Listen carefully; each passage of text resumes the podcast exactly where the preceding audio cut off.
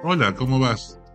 Te habla el padre Elías Neira y te invito a acompañarme en esta búsqueda existencial que es la vida. ¿Amas a tu pareja o la necesitas para sobrevivir? ¿Cuándo es amor y cuándo es dependencia emocional? Aquí te comparto un cuento de Jorge Bucay.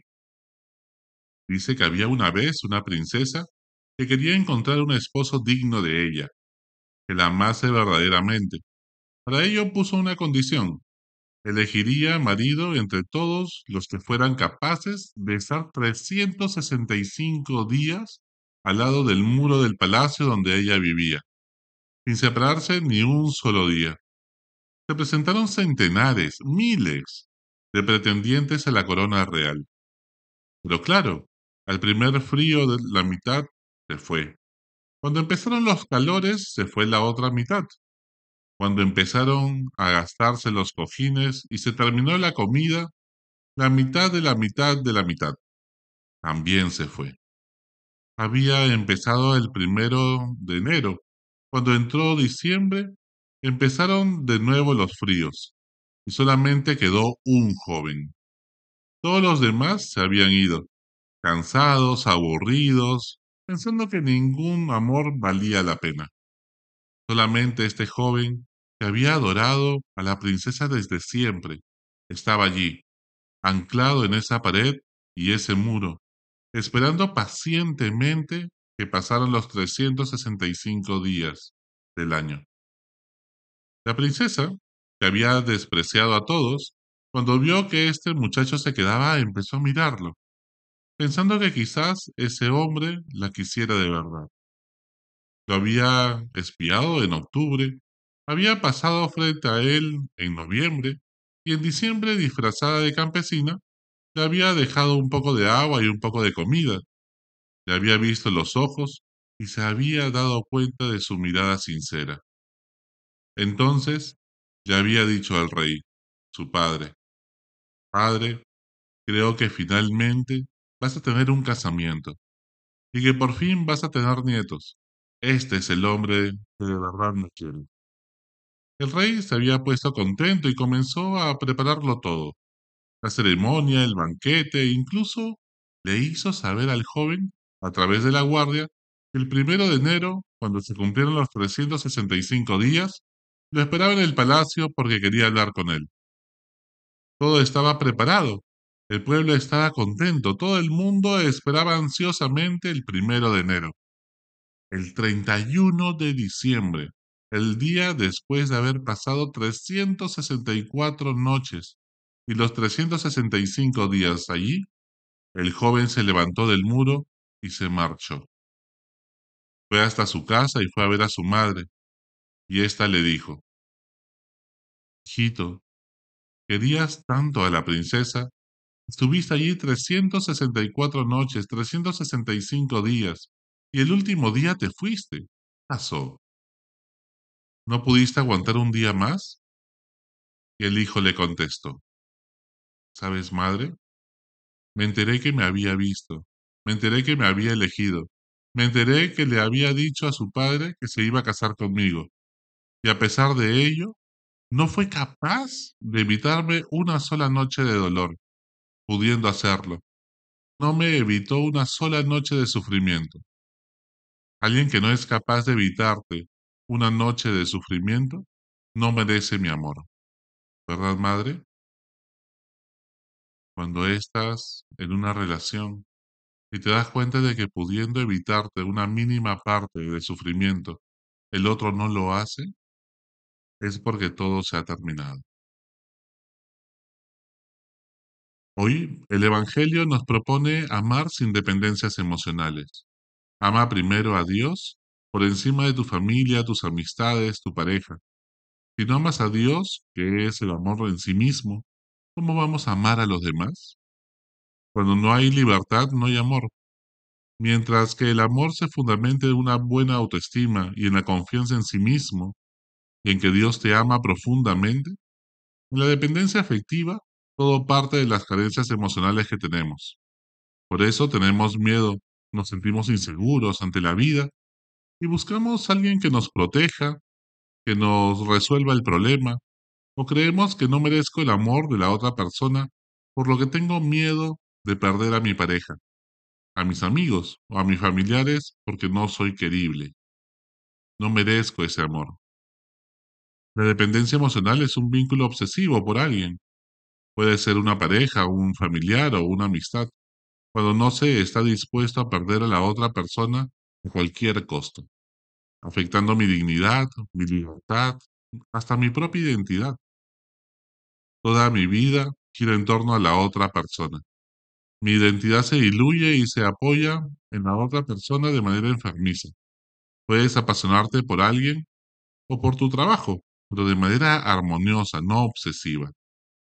¿Vale la pena hipotecar tu paz, tu dignidad, tu propia identidad o tus valores fundamentales por alguien o algo? Como dice Jesús, si no amas a Dios más que a nada ni a nadie, terminas perdiendo la vida. Desapegarse duele. Es como si te desgarraran la piel o te sacaran la venta de una herida. Vivimos en un mundo de narcisistas y dependientes afectivos. Un mundo donde cada persona pues tiene un tumor que encaja perfecto con otra persona que tiene un vacío. Y así se arma como pieza de rompecabezas. Encontrar personas maduras y con capacidad de amar se ha vuelto un lujo. El camino es cargar tu cruz, hacerte cargo de tu dolor, de tus sufrimientos, encontrarle sentido a tu vida más allá de cualquier encantador de serpientes. No le eches la culpa a la suerte cuando tú eres quien atraes a personas enfermizas, cuando tú eres quien busca personas así. El momento en que te hagas cargo de tu vida, Tú decides si quieres volver a ser el protagonista de tu vida y tu existencia o seguir siendo la sombra de otra persona. No te victimices más. Al comienzo da mucho miedo, cuesta confiar en uno mismo, pero lo importante es que Dios, quien te ama profundamente, es capaz y es quien sigue confiando en ti. Sigue creyendo que tu corazón puede cambiar y volver a ser libre para amar de a de veras. El camino del desapego pasa por asumir tu cruz, hacerte cargo, saber que es un proceso de duelo, que tiene sus etapas, de negación, de cólera, de comenzar a negociar yo hubiera hecho esto si no hubiera pasado tal cosa, de depresión, y poco a poco todo cede a la aceptación y a la gratitud. Que dejar toda obsesión tiene sus recaídas, que se requiere un tiempo de alejamiento y contacto cero. Y cada día que pasa uno se siente más libre. Se abre un horizonte nuevo, al pie de esa cruz. El árbol que parecía seco comienza a brotar las primeras hojas, comienza a reverdecer y se vuelve de una cruz en un árbol de vida. Como nos indica Jesús, solo después de hacerte cargo de tu vida, de tu dolor y sufrimiento, surgirá la generosidad. Quien no vive para servir, no sirve para vivir, como menciona la Madre Teresa de Calcuta. Hay muchas personas que les ha faltado atención en su infancia. Quizás tienen un apego inmaduro, un tanto ansioso. Desconfían si las personas los aman, realmente por lo que constantemente viven queriendo comprobar que los quieren. Exigen pruebas de tu amor todo el rato. Solo cuando se dan cuenta que el problema está en ellos, enfrentar su verdad, asumir su cruz, los hace libres para poder actuar de manera distinta, dejando a Dios poner amor donde falta amor. Se trata de reinterpretar nuestra historia personal sabiendo que Dios nos ama incondicionalmente, dejando que Él sea el protagonista, que su amor gratuito nos puede transformar el corazón, y poniendo nuestra esperanza en el amor, en ese amor. Ahora, el amor de Dios no es abstracto y etéreo, Dios derrama su amor en nuestros corazones a través de muchas personas y acontecimientos que suceden en nuestra vida.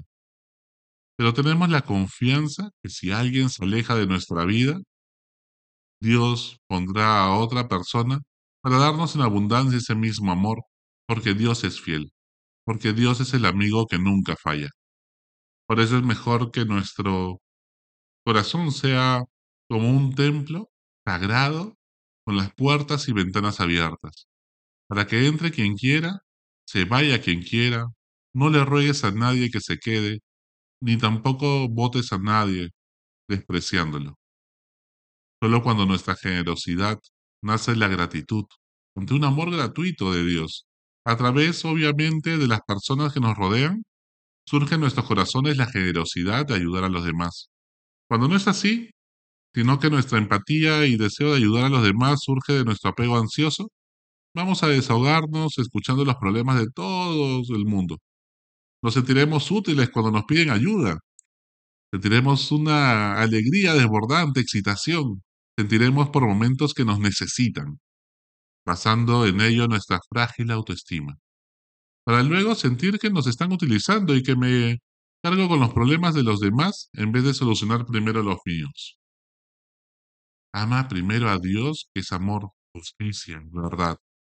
Pues si amas más a tu familia y amigos y temes perderlos, podrías darle trabajo en el sector público cayendo en nepotismo y corrupción. Primero tienes que amar los ideales, amar el amor mismo. Bien decía Aristóteles en su libro La Metafísica y comenzaba así, yo soy amigo de Platón, pero soy más amigo de la verdad. Tenemos que ser leales al propósito trascendente que seguimos, más que las personas con las cuales compartimos ese mismo ideal. Un papá que busca más hacerle sentirse bien a su hijo, en vez de hacerle bien, va a ser permisivo y sobreprotector, haciéndole muchísimo daño. ¿Confías en Dios, tus inseguridades, para que ames con libertad?